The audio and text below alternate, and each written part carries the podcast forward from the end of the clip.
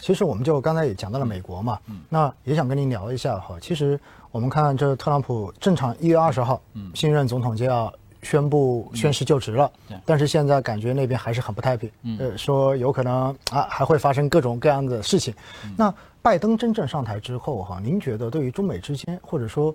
在政策方面会有什么大的跟特朗普不一样的地方吗？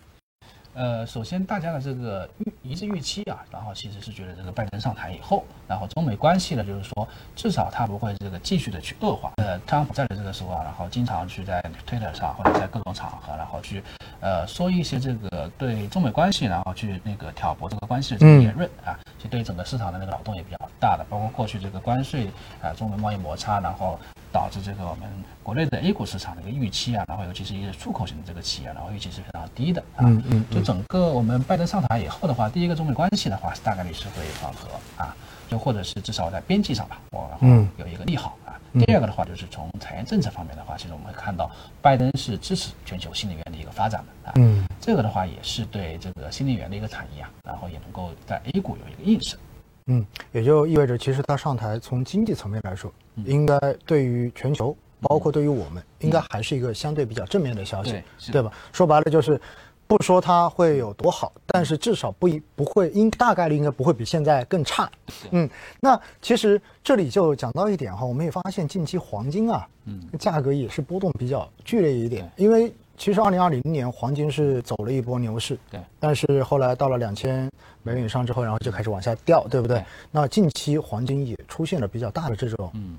调整对，那其实我想刚好哈，因为有很多投资者的话呢，也有买我们的黄金 ETF，对，大家都很关心说黄金，因为以前的逻辑不就是说实际利率如果在变化的话，它是个反向的嘛，对，对不对？那现在明显美联储好像这个钱放的钱也没收回去，嗯，那但是为什么黄金出现这么大的一个波动呢？你能不能跟大家讲讲背后的逻辑？呃，最近这个波动的话，其实是由于我们这个美债利率啊，然后这个比较快啊，因为我们这个黄金总体上还是跟实际利率是一个反向这个关系。其实我们通胀之前，通胀的这个预期啊，其实在十一月这个中旬就已经上去了，但是美债利率还没怎么动。我们会发现实际率是往下的，所以在十一月中旬以后啊，其实房黄金是那个有一波明显的一个反弹。嗯，当然最近呢，我们会看到这个，因为美债那个利率上行以后，通胀预期它是停在这个地方了。嗯，相当于它那个差又又变小了。它那个差呢，其实又。开始那个变小了啊，所以这样来看的话，其实对这个黄金呢，它是有一个就是呃价格是有个压制的啊，这是第一点。第二点呢，就是说从一个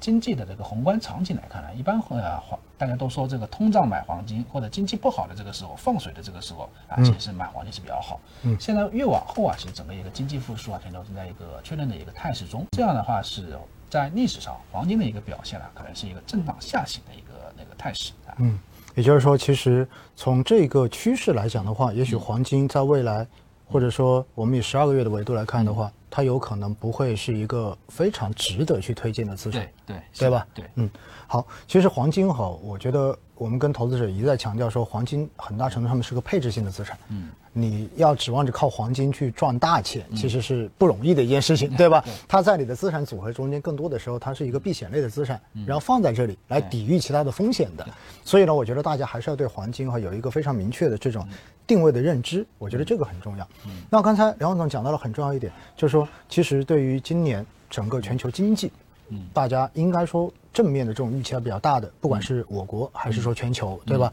那全球这里就讲到，其实对于全球经济的正面预期，更多的还建立在疫苗的这一个使用上面。对，那其实疫苗的这一个使用。到底在今年会是怎样的大概的一个情况，并且它到最后对于整个全球经济的这一个影响会去到什么样的程度？能不能跟大家稍微的分析一下？呃，首先的话就是之前在去年年底那个时候，大家对疫苗的这个预期就是说，像美国这种发达市场，它在今年上半年其实就会出现陆陆续续的这个接种，到这个下半年，然后甚至说到这个明年的这个年初，基本上是那个大部分的这个国家其实都能够接种上这个疫苗，所以大家对当时对这个经济的这个预期啊，就觉得这个。今年下半年以后，这个疫情呢，其实就已经结束了，然后或者是我们那个疫苗，这个让疫情去终结，所以经济就有一个那个一个大的一个复苏。但是现在看来呢，就是说这种预期啊，肯定是这个低于了这个我们疫苗的这个实际的一个进展啊。因为呃，因为我们从不管是从国内还是从海外来看的话，其实呃我们会看到这个疫情最近的话，其实是那个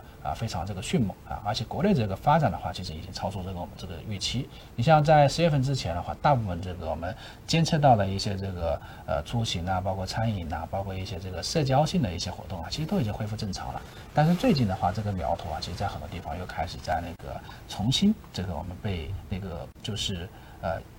以各种的这个形式，例如说那个劝在外的这个务工人员，然后不要回家那个过春节，对对。然后所以说，其实现在国内外的形式的疫情的一个形势啊是非常严峻的。疫苗呢，现在不能解决问题啊。呃，对，确实，我们最近也看到很多时候各个地方都在出通知了，对，包括咱们在深圳，嗯，然后包括我们的这种会议，对吧？全部都要减少，甚至于不许开。其实确实啊，我觉得一开始大家觉得。都比较乐观，因为觉得有疫苗了，应该问题不大了。对，结果没想到呢，先是海外，然后发现有这种变异型的毒株出现，然后让大家很紧张。结果国内我们也看到有不少城市，慢慢的都有这种散发性，甚至有些城市已经不是散发性了，是这种集中性的这种现象出现。所以现在呢，大家也看到，好多鼓励在外务工人员原地过年，对不对？不要出去。那其实这一些哈，我们在想的。呃，如果再进一步的发展，是不是会导致大家对于未来、对于今年的这种经济复苏的态势，嗯，产生越来越大的疑虑？您觉得会吗？呃，这种的话就是我们经济复苏的态势，它在后面呢，就是说大的方向可能还是在一个复苏，但这个复苏有可能不是这个线性的，有可能会这个一波三折啊。就举个例子，你说我们在这个现在我们看到这个国内外的这个经济数据啊，有可能这个非常这个不错，但是有可能就是二月份到三月份以后，哎，那个时候可能会有一些这个分歧点啊。嗯，其实也就意味着在中间，它。长的方向没有问题，对，但是中间万一出现波折的话，其实，在某种程度上面，应该也会在短期对市场的情绪造成一些影响，对吗？是的。那我能不能这样理解？其实今年整个市场，虽然去年大家都说要降低预期，然后说事不过三，对不对？都有这种说法，但是呢，其实整体来说。有很多正面的因素，但是呢，这个正面因素也夹杂着很多也许会发生的这种意外的。嗯，我们可以现在都不叫意外了，你基本上可以预期得到有可能会出现。那其实如果出现这样子的事情，导致市场出现波动之后，您建议大家在今年做布局吗？